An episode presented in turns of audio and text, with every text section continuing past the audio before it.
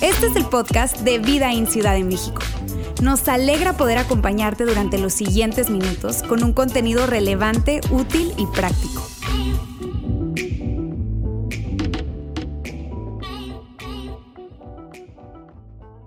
Buenas tardes, ¿cómo están?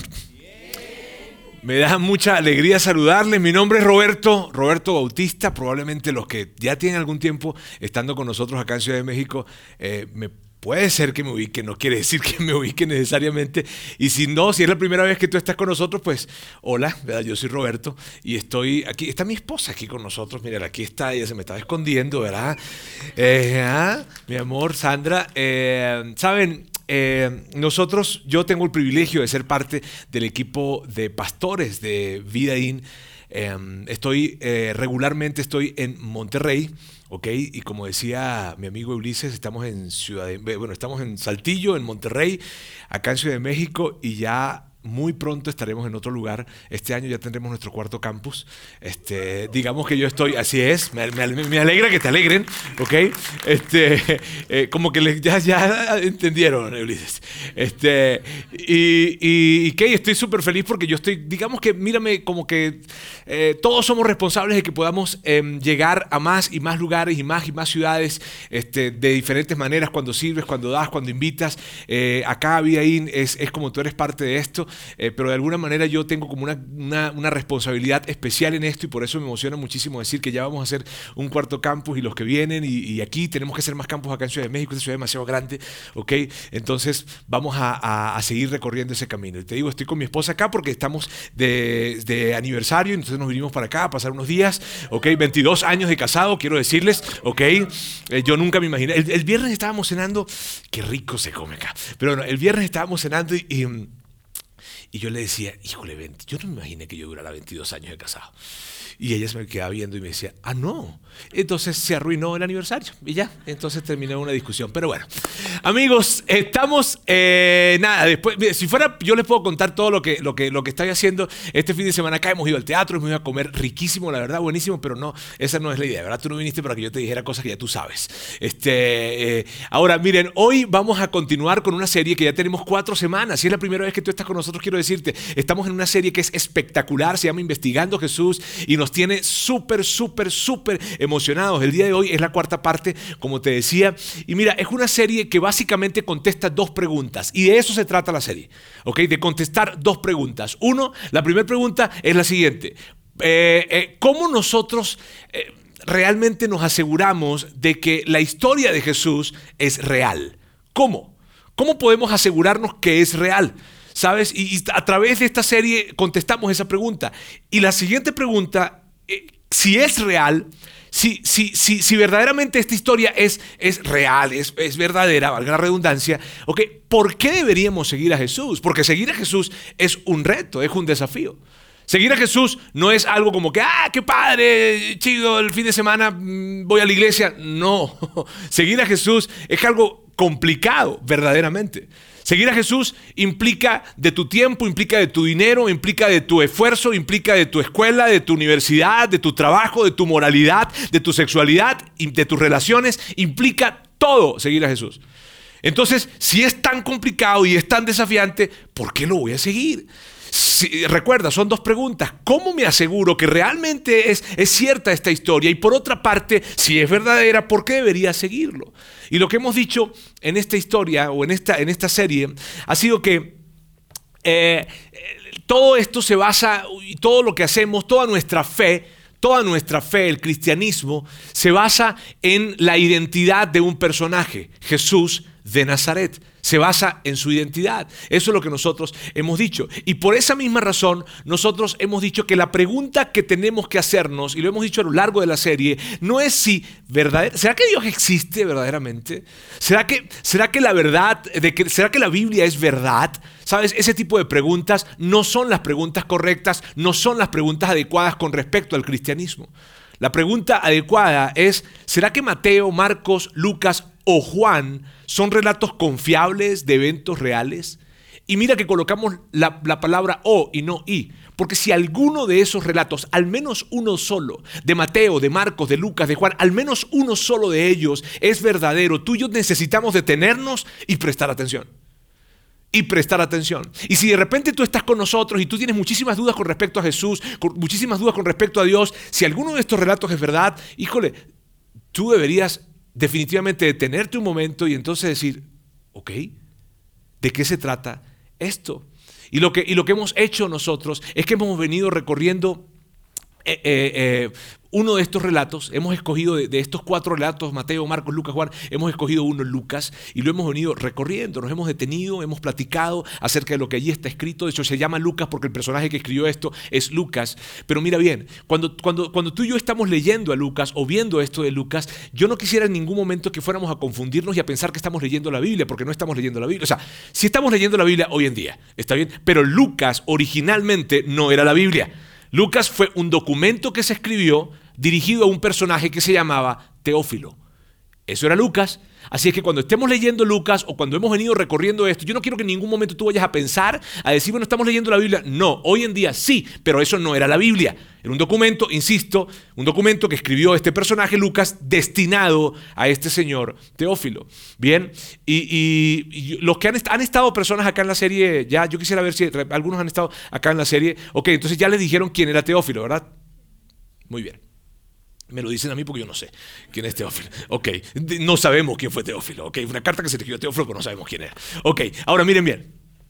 El punto es el siguiente. A través de lo que, de lo que Lucas nos, nos viene diciendo en su relato, nosotros entendíamos que la misión de Jesús en esta tierra fue venir a presentar el reino de Dios.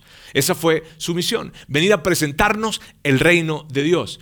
Y, en, eso, en, esa, en esa presentación que Jesús hace del reino de Dios, dice que es un reino espectacular, que es algo increíble, que es algo en el que se le da la bienvenida a todos, que es algo en el que tú puedes conocer a un Dios cercano, a un Dios personal, y que probablemente el concepto de Dios que hemos tenido, mm, probablemente puede que para ti, no sé si sea ese, un Dios cercano, un Dios personal, un Dios que te conoce por tu nombre, un Dios que te llama por tu nombre. Y, eso es lo que Jesús nos venía a decir. De hecho, nos gusta, gusta decir esto y nos gusta pensar en lo siguiente. Si de alguna manera la versión del cristianismo que tú conoces no es una versión chida, padre, que te gusta, que te, que te emociona, entonces no es la versión de Jesús. Porque la versión que Jesús vino a presentar es espectacular. De hecho, una de las cosas que, Jesús dice es que este reino no es un reino de, elitismo, no es un reino de, razas, de, castas, no es un reino en donde estos son mejores que otros, no, para nada, en lo absoluto. Dice donde todos somos iguales y puede que tal vez tú digas, bueno, así debería ser, sí, así debería ser, pero en ese tiempo así no era. Y Jesús, cuando, cuando Jesús viene a este tiempo, Él dice eso. Él dice, mira, el reino de Dios es un, es un reino en el que todos son invitados, en el que no, no, no hay un tema de que tú eres mejor que el otro en lo absoluto. Y sabes, para mí hablar acerca de esto y para ti, o sea, para nosotros escuchar esto de que, bueno, sí, unas personas no son mejores que otras, una raza no es mejor que la otra, tú y yo decimos, eso es normal. Es normal para ti, para mí hoy en día. Pero hace dos mil años, cuando Lucas escribe esto, cuando Jesús vino para hablar, no era normal. No, la gente se trataba de esa manera, la gente se relacionaba de esa forma. Ahora imagínate, y eso, y eso es algo, híjole, o sea, imagínate cómo te sentirías tú, ¿verdad? Si nosotros el día de hoy, acá tú llegaste y nosotros dijéramos, mírame, ¿sabes qué? Los de tal color van para acá, los de tal color van para allá, los de tal raza van para allá, los venezolanos aquí adelante, eso sí. No, este, ok, entonces, o sea, ¿cómo te sientes? Dime si no te sientes incómodo con eso. Con tan solo la idea de que hay algo de discriminación por el color de la piel de alguien, ¿no es algo indignante? ¿No te saca de onda? O sea, a mí me, híjole, o sea, una cosa que me puede, cuando yo me imagino que alguien está discriminando a una persona por, por sus rasgos, por algo, es algo que a ti y a mí nos puede, órale. Y, y, fue lo que Jesús vino a hacer. Y puede que tú me digas, sí, Roberto, pero hoy en día lo siguen haciendo. Sí, hoy en día lo siguen haciendo. Hoy en día algunas personas lo siguen haciendo, algunas culturas lo siguen haciendo, pero tú y yo hoy en día sabemos que está mal. En ese tiempo no. En ese tiempo no se sabía que estaba mal. Y Jesús cuando llega y dice, sabes, no hay razas. No hay, o sea, sí hay, pues, pero me refiero, no hay distinción entre ellas. Ninguna es mejor que la otra. No es que los blancos, no es que los negros, no es que los amarillos, no es que los de allá, no es que nada. No, no, no, no, no, no. Todos son iguales. Aquí a Jesús le súper chocaba, le súper reventaba la idea de que hubiera diferenciación de personas.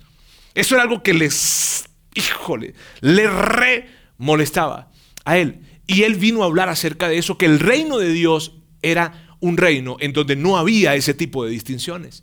De hecho, en una eh, oportunidad Jesús estaba hablando acerca de esto. Él habló acerca de esto y hoy vamos a ver eso. Lucas, Lucas registró esto. Y mírame, yo, yo, a Lucas le dijeron tantas cosas acerca de Jesús.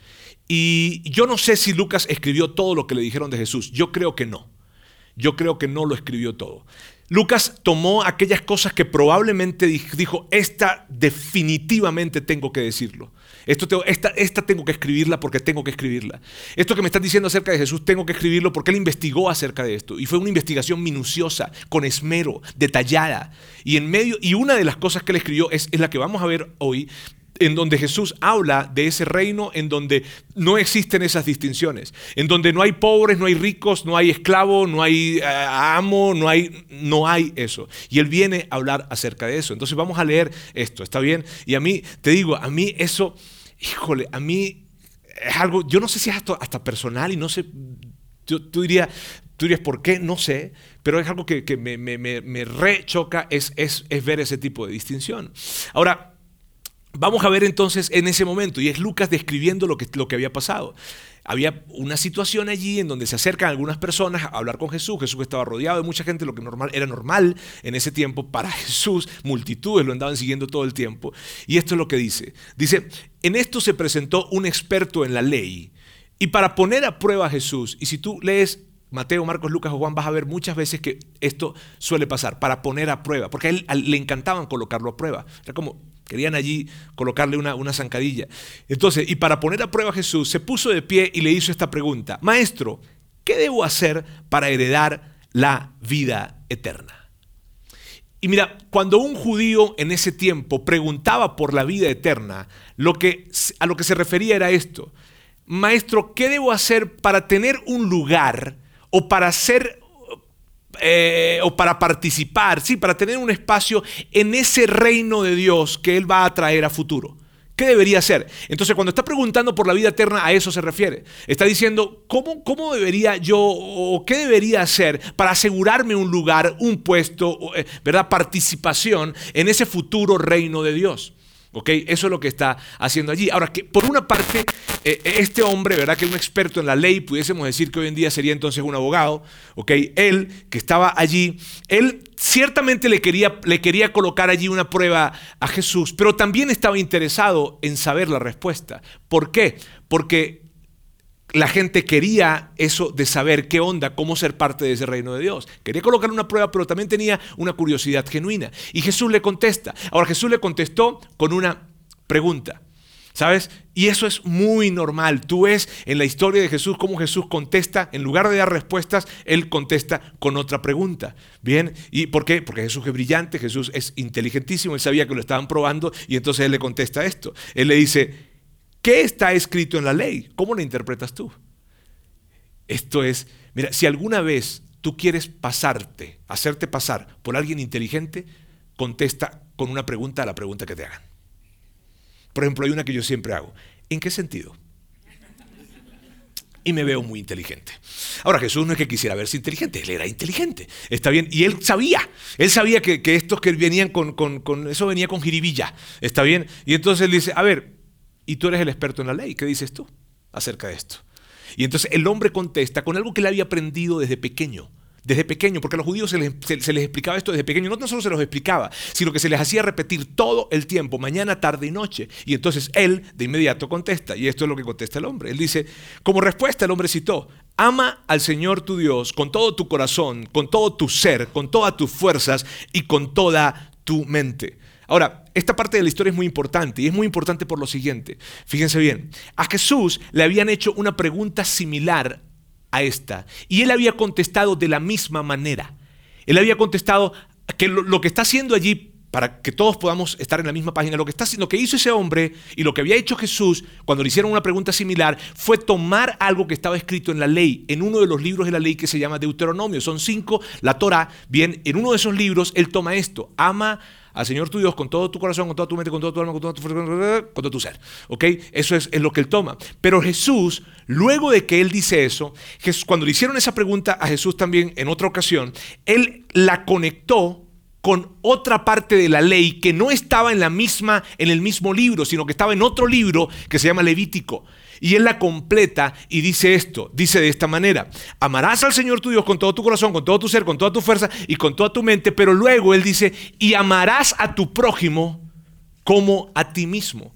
Tú y yo hoy en día probablemente hemos escuchado esto, pero el asunto es que Jesús había estado tomando algo que estaba en una parte de la ley y otra cosa y lo unió. Y esto era un gran asunto, quiero decirles, un gran asunto, porque antes de que Jesús hubiese llegado a esta tierra, nadie había conectado esta parte de la ley con esta otra parte de la ley. Y allí estaba rompiendo algo Jesús. La pregunta que le hicieron a Jesús fue, ¿cuál fue o cuál es el mayor de los mandamientos? Y Jesús contesta, pues mírame, no hay algo como un mandamiento mayor, realmente hay dos. Y, pudiésemos decir que es uno porque es una misma moneda pero de dos caras. Y entonces Jesús contestó eso de amarás al Señor tu Dios con toda tu alma, con toda tu fuerza, con todo tu ser y, amar, así, y amarás a tu prójimo como a ti mismo. Eso es lo que Jesús había contestado. Ahora, ¿por qué esto es tan importante y por qué tenemos que detenernos acá? Porque por primera vez en la historia Jesús estaba trayendo una comprensión que los judíos no tenían y que el mundo no conocía, y era esta. El amor hacia Dios se demuestra por el amor hacia los demás. Y eso, amigos, es espectacular. Quiero decirles, esa es la esencia del cristianismo, ¿sabes? El amor hacia Dios se demuestra como el amor hacia los demás. De hecho, cuando personas identifican a los cristianos y lo he, lo he, escuchado, ¿está bien? Cuando, cuando personas identifican a los cristianos, a los seguidores de Jesús, cristianos, católicos, en fin, como hipócritas, que se dan golpes de pecho, es cuando no están viviendo esto. ¿Sabes? Porque tú demuestras cuánto amas a Dios amando a los demás. No me vengas con el cuento de que, ay, yo amo a Dios. Ay, yo, Dios y yo, yo y Dios. No que, yo canto tanto. Yo me sé tanto la Biblia. Yo. No. El amor hacia Dios realmente lo demuestras amando a los demás. Y eso era algo nuevo para ellos. Era algo muy nuevo para ellos. Entonces, eso estaba pasando y es lo que estaba pasando en ese momento. Y el hombre, este hombre que está aquí, Okay, en nuestra historia, que es ese abogado, okay, él agarra y él contesta lo mismo.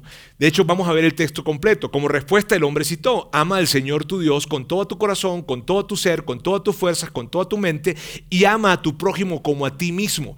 Hay estudiosos bíblicos que creen que ese hombre, ese abogado, estuvo presente cuando Jesús respondió esta pregunta, porque conectar esto de Deuteronomio con lo otro de Levítico no era cosa fácil. Entonces creen que este hombre ya había escuchado a Jesús esa respuesta y por eso dice esa respuesta. Y a Jesús le encantó la respuesta, le pareció espectacular. De hecho, él dice esto, bien contestado. Es algo así como que, me están prestando atención. O sea, no tan solo, o sea, no, no, no, no se quedaron dormidos en la sala. O sea, realmente me, me, escucharon. Y luego, inmediatamente después que le dice, bien contestado, le dice, le dice esto, haz eso y vivirás. Ahora, ¿qué es esto de haz eso y vivirás? ¿Qué es eso? ¿Qué es eso? Eso no es ama a Dios con toda tu fuerza, con todo tu corazón, con toda tu mente, con toda tu alma, con todo tu ser. No, eso no es eso. Es ve y ama a los demás. O sea, ve y ama a tu prójimo como a ti mismo. Porque amar a Dios no era algo visible necesariamente, pero amar a los demás sí. Entonces, cuando Jesús le dice a este abogado, a este experto de la ley, ve tú y haz eso, le estaba diciendo, ok, ve y entonces ama a los demás, verdaderamente, o sea, ama a tu prójimo. Ahora, el abogado no se quedó con eso, no se quedó tranquilo, como cualquier abogado. No se quedó tranquilo. Y entonces él le dice lo siguiente, él le dice, pero él quería justificarse, así que le preguntó a Jesús. Y mira, él quería justificarse como queremos todos, todos nos queremos justificar. Y cuando dice eh, que él quería justificarse, de alguna manera lo que estaba diciendo era, él, él, quería pensar de alguna manera, ¿verdad? Que entre las cosas entre él y Dios estaban bien, lo que tú y yo también queremos. Y entonces, entonces este, este hombre, este abogado, este experto de la ley le dice lo siguiente, ¿quién, quién es mi prójimo? Y entonces, ¿quién es mi prójimo?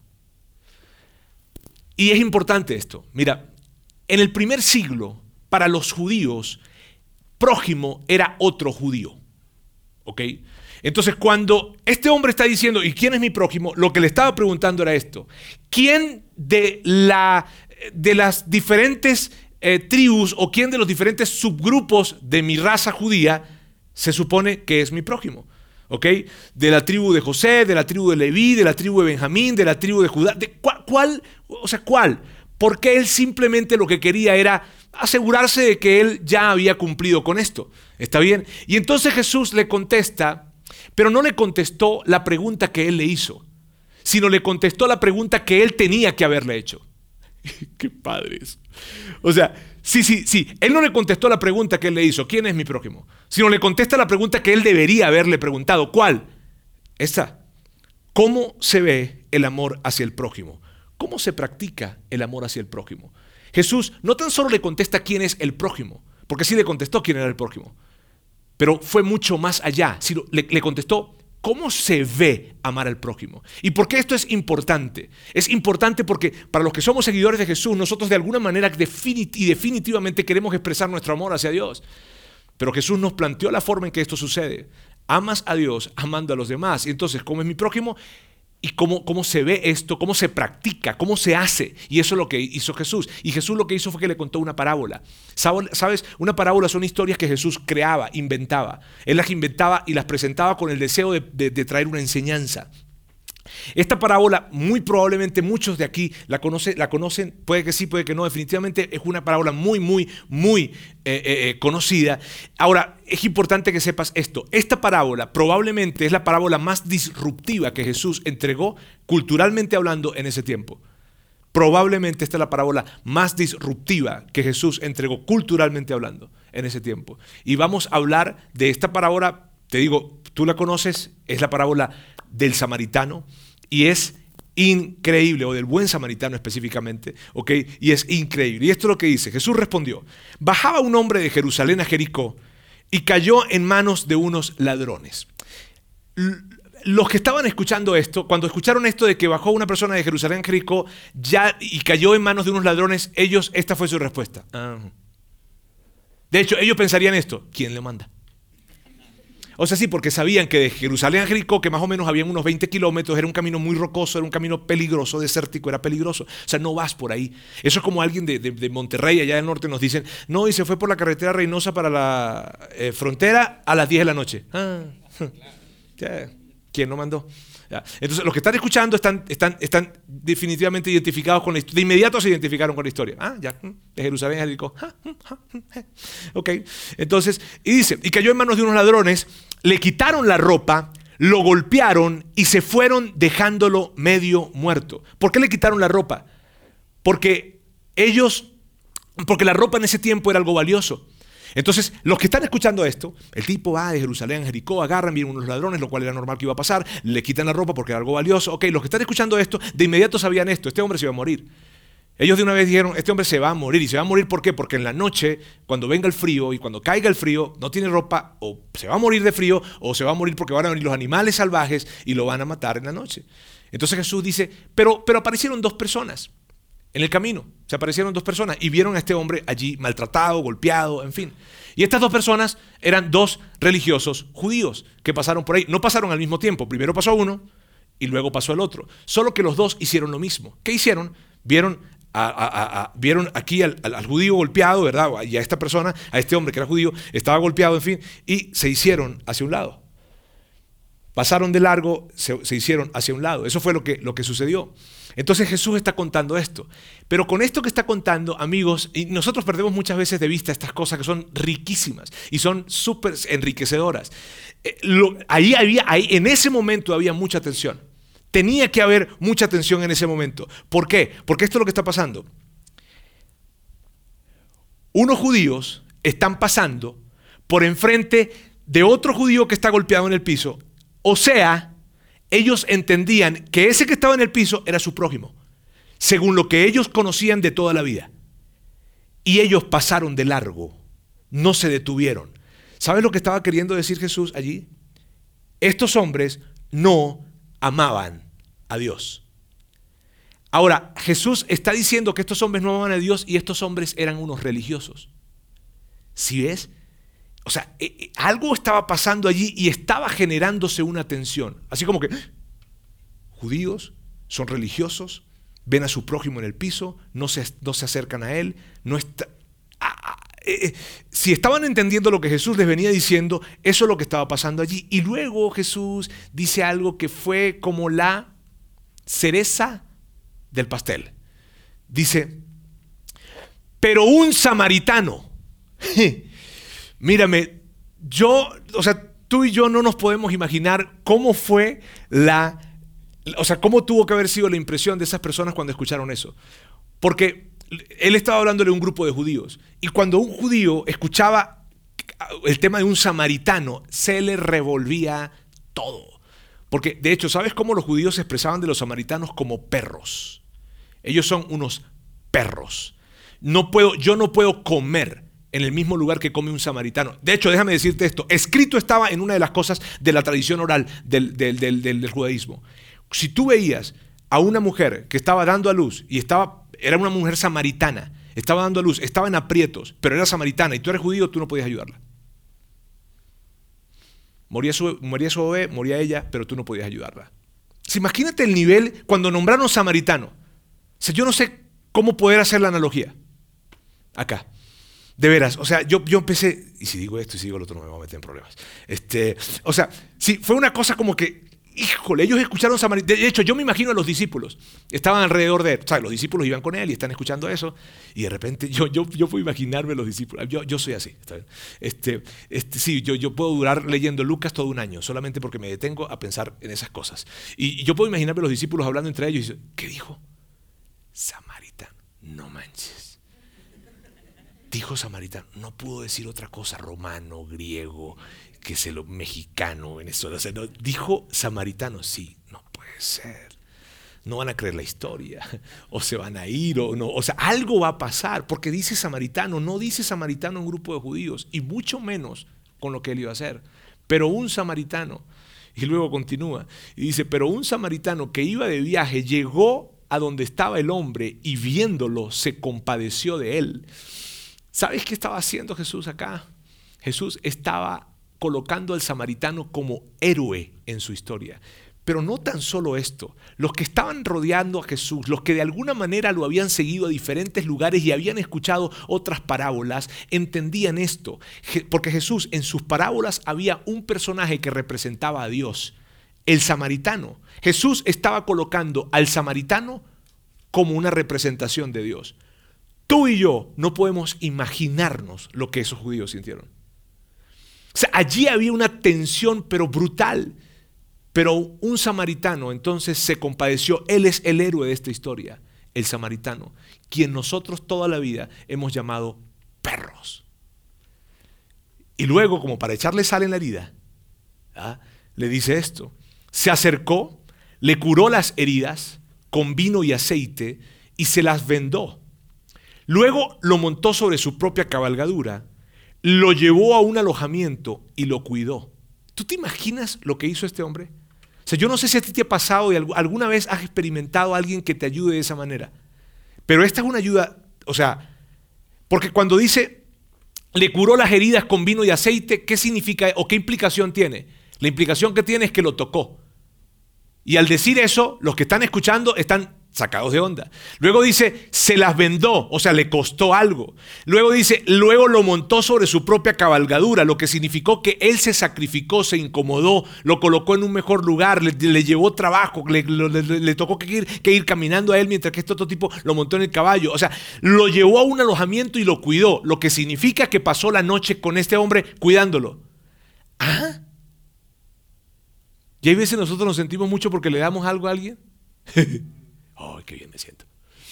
O sea, ah, o sea, lo que está haciendo Jesús es increíble acá. Y luego dice, o sea, olvídate que era samaritano, el tipo de ayuda que está brindando. O sea, tú ves eso y, mira, una vez mi esposa y yo andábamos de vacaciones, mis suegros, mi, mi, esposa es de Portugal, mis suegros son de Portugal, estábamos en Portugal y nos fuimos de viaje. Y en un viaje que hicimos nos perdimos en esas carreteras, yo era el encargado del mapa, en ese tiempo se usaba mapa, está bien, entonces, eh, y ya, y ya, y, y, y nos perdimos, nos perdimos, porque, pues, yo no estudié cartografía ni nada de esas cosas, ¿está bien? Entonces, el tema es que era como las 2 de la mañana, nos perdimos, teníamos que estábamos entre la frontera entre Portugal y entre España, entre España y Francia, y estábamos en eso, estábamos hechos, y de repente yo me paro, nos paramos, vimos un carro solito en una plaza, me acerco, ayúdenos por favor, este, yo tenía mis suegros ahí, imagínense la presión que traía, total de que esta persona agarra, e, este tipo agarró y nos dijo, yo los voy a ayudar, y yo los voy a, llegar, los voy a guiar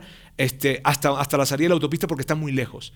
Ese tipo no manejó menos de 30 minutos a sacarnos hasta la autopista no nos conocía, eran las 2 de la mañana, él estaba con sus amigos tomando, o sea, que, o sea, la estaba pasando bien. Y, lleva, nos, lleva, nos llevó hasta allá, cuando nos coloca aquí, aquí tiene que correr, mi suegro agarra, ¿verdad? Y él saca algo de dinero para entregarlo y él dice, no. Yo le digo al suegro, al ayudante, al del mapa, pues. Este, eh, ahora, yo, yo me iba, yo, seguimos recorriendo el camino y no dejábamos de hablar de él híjole, qué gente más buena. Ahora, este tipo no hizo ni la mitad, ni la cuarta parte de lo que está haciendo esta historia. Luego, luego, dice, al día siguiente, como si fuera poco, lo cuidó, o que lo cuidó, pasó la noche ahí con él. Dice, al día siguiente sacó dos monedas de plata y se las dio al dueño del alojamiento. Cuídemelo, le dijo. Para que sepamos todos, dos monedas de plata representan más o menos dos semanas de salario. Cuídemelo y lo que gaste usted de más, se lo pagaré cuando yo vuelva. Sea, tal vez tú dices, no, esto no es normal. O sea, esto está cañón la ayuda que le dio. Dime si no.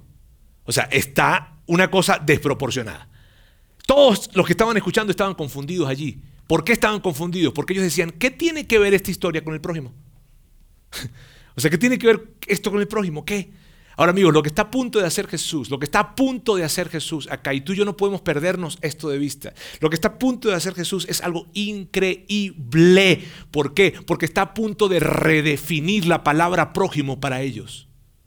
Está a punto de replantear lo que para ellos por siglos, por cientos y cientos y cientos de años, para ellos significaba la palabra prójimo.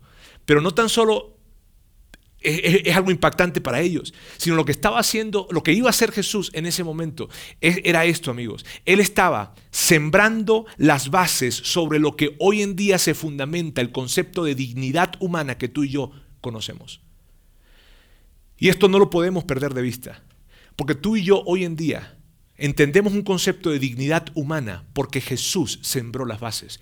Y esto que vamos a leer es el momento en el que Él sembró las bases, para que tú y yo hoy en día nos indignemos cuando alguien es discriminado por su raza, por su color, por su etnia. Antes era normal y Jesús está a punto de hacer eso, pero no tan solo impacta, mírame bien, no tan solo impacta a, ese nivel, sino que te impacta a ti y me impacta a mí en nuestros corazones. ¿Cuándo? Cuando se trata de prejuicios.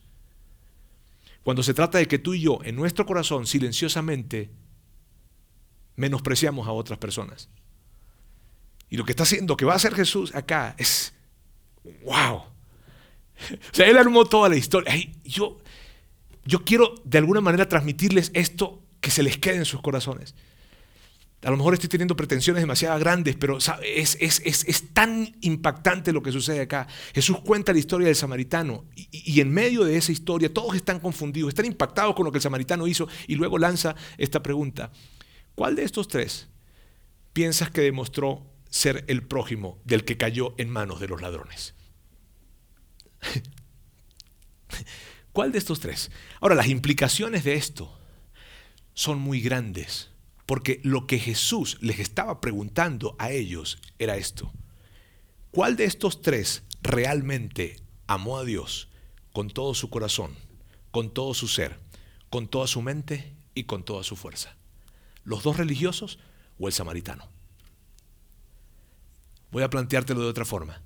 ¿Cuál de estos hombres amó realmente a Dios? ¿Los dos religiosos judíos o el perro?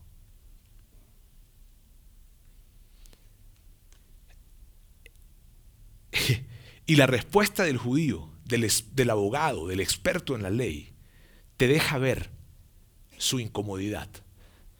Él dice, el que se compadeció de él, contestó el experto en la ley, porque ni siquiera pudo decir el samaritano. ¡Wow! Ahí es cuando tú te levantabas y decías, Jesús, ra, ra, ra, ra, ra, ra, ra, ra. O sea, Jesús uno, abogado cero. O sea, fue increíble. Sabes, yo, esa pregunta tiene tantas implicaciones, tantas implicaciones. ¿Cuál de los tres crees que amó más? Y el tipo no puede decir samaritano, no lo puede decir. Hmm.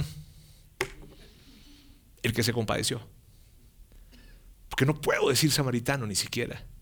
Y Jesús, yo, yo, yo quiero imaginar a Jesús con una sonrisa.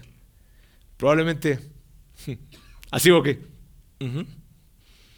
Y entonces le dice, ve y haz lo mismo. Literal le dice, anda entonces y haz tú lo mismo, concluyó Jesús. Ahora, amigos, hay tantas cosas que me faltaría tiempo para hablarles de esto. Eh, o sea, cuando le está diciendo, anda y entonces haz lo mismo, le está diciendo esto. Hey, sigue el ejemplo del samaritano. ¿Puedes pensar en alguien que tú te dé mala onda? Y me refiero a categorías generales, ¿está bien?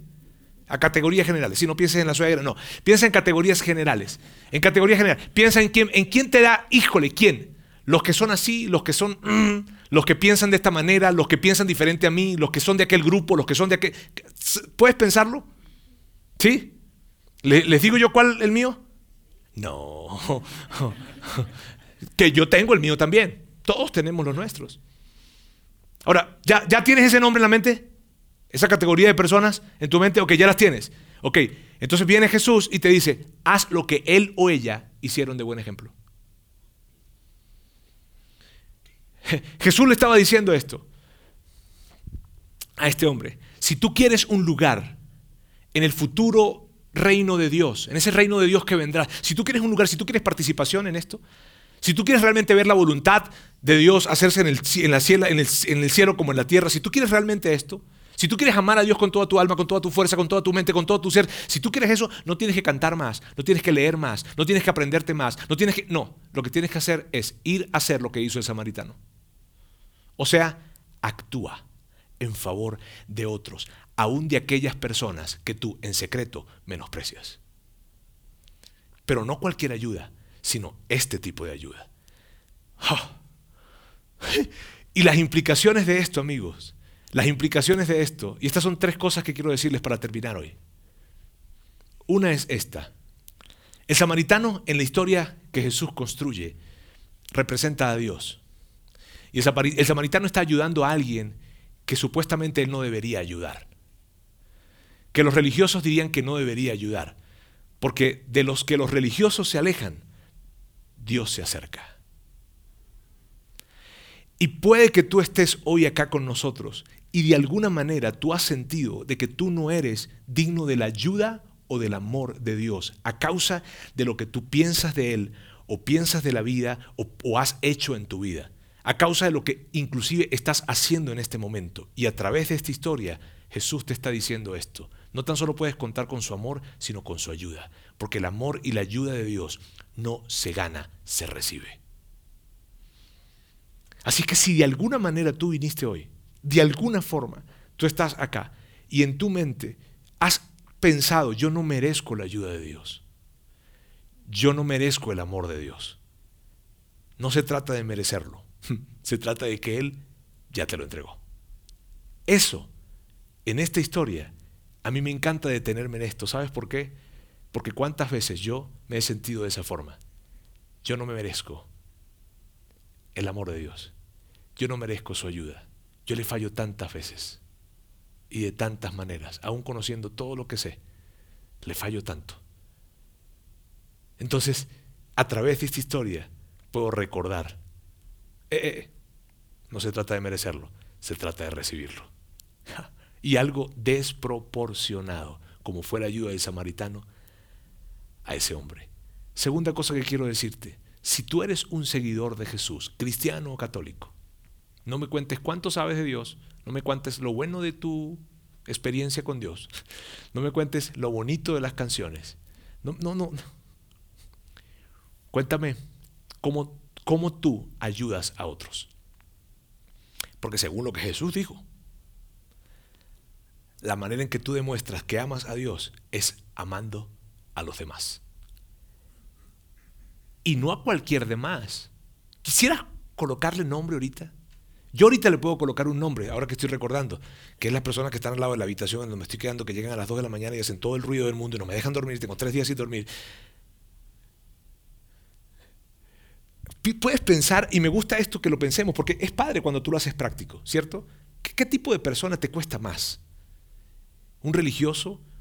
un, qué, una persona, un adúltero, un borracho, un libertino, o una persona que no cree en lo que tú crees y lo que cree algo muy diferente a ti. ¿Qué, persona te cuesta? ¿Te cuesta que tú digas, hijo, no lo soporto? Y es que ese tipo de persona, uy, o sea, puedes pensar, ok, cuando tú piensas en eso, entonces, y, tú, y, cuando tú piensas en eso y unes lo que estamos viendo el día de hoy acá, una gran expresión de amor hacia Dios es ir y amar a esas personas en la práctica. Entonces no me cuentas cuánto tiempo tú pasas rezando u orando, sino cuéntame cómo expresas tu amor a Dios en amor hacia los demás. Eso es increíble. Y lo tercero que quiero decirte es esto. Jesús sembró las bases, el fundamento del concepto de dignidad humana que hoy en día tenemos.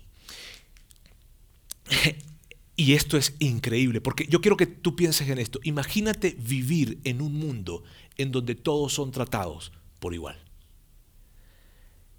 Imagínate vivir en un mundo en donde no, no tiene que ver con que tú pienses de una manera o pienses de otra, creas en lo mismo que yo o no creas en lo mismo que yo.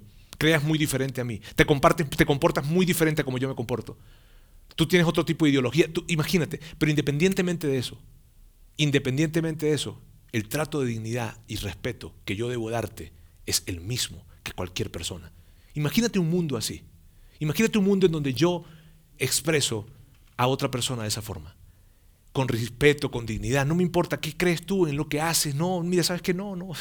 Eso no, no, no, tiene, no tiene importancia. Lo que tiene importancia es que tú, por ser humano, tienes una dignidad y te debes dignidad. Te la debo a ti. imagínate eso. Un mundo así. Ese es el mundo que Jesús vino a crear. Ese fue el mundo que Jesús vino a hacer. Entonces, fíjate bien, si tú eres una persona que tú no crees en Jesús, independientemente de que tú seas un seguidor de Jesús o no, independientemente de que creas en Dios o no creas en Dios, ¿no estás de acuerdo con eso? ¿No estás de acuerdo con un mundo así? Ponle punto y aparte de la religión, pon punto y aparte del cristianismo, pero no, ¿no estás de acuerdo en que un mundo así sería un mundo mejor? Yo sé que sí. Por eso lo seguimos. Esa es la razón por la cual le seguimos. Porque lo que él vino a traer acá no se trató de un tema de religión, se trató de definitivamente una mejor manera de vivir, una manera más digna y una mejor una, y una manera que rompe todo tipo de paradigma en donde cada persona tiene valor. Ese es Jesús. Él vino a hacer eso acá y por eso nosotros lo seguimos, independientemente de que alguien crea en Dios o no. Esto no se puede negar. Permítame orar. Dios, quiero darte muchas gracias el día de hoy. Quiero darte gracias porque, wow, porque tú, tú nos presentaste a Jesús acá para que nosotros pudiésemos conocerte a ti. Jesús vino a modelarnos quién eras tú, Dios. Y en ese modelaje nos ayuda a entender que todos somos igual para ti de que no hay ricos, no hay pobres, no hay blancos, no hay negros, no hay, no, hay nada de eso, no hay razas, no hay castas, no hay nada de eso. Que para ti todos somos iguales y que tú extiendes tu amor total y plenamente hacia todo el mundo por igual. Ese es un mundo increíble. Dios, gracias por desafiarnos y ayúdanos a nosotros, a aquellos que hemos decidido seguirte a ti, ayúdanos a vivir a vivir la fe como tú esperas que nosotros la vivamos. Ayúdanos. Sí es incómodo, sí es difícil, sí, pero ese es un mundo mejor.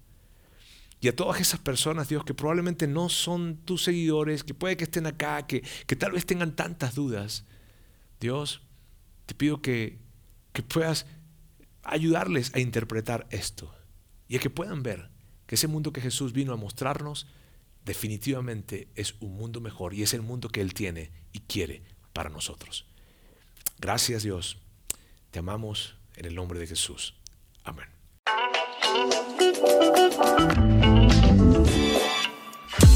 Sigue conectado a los contenidos de Vida en Ciudad de México a través de nuestro sitio web y de las redes sociales.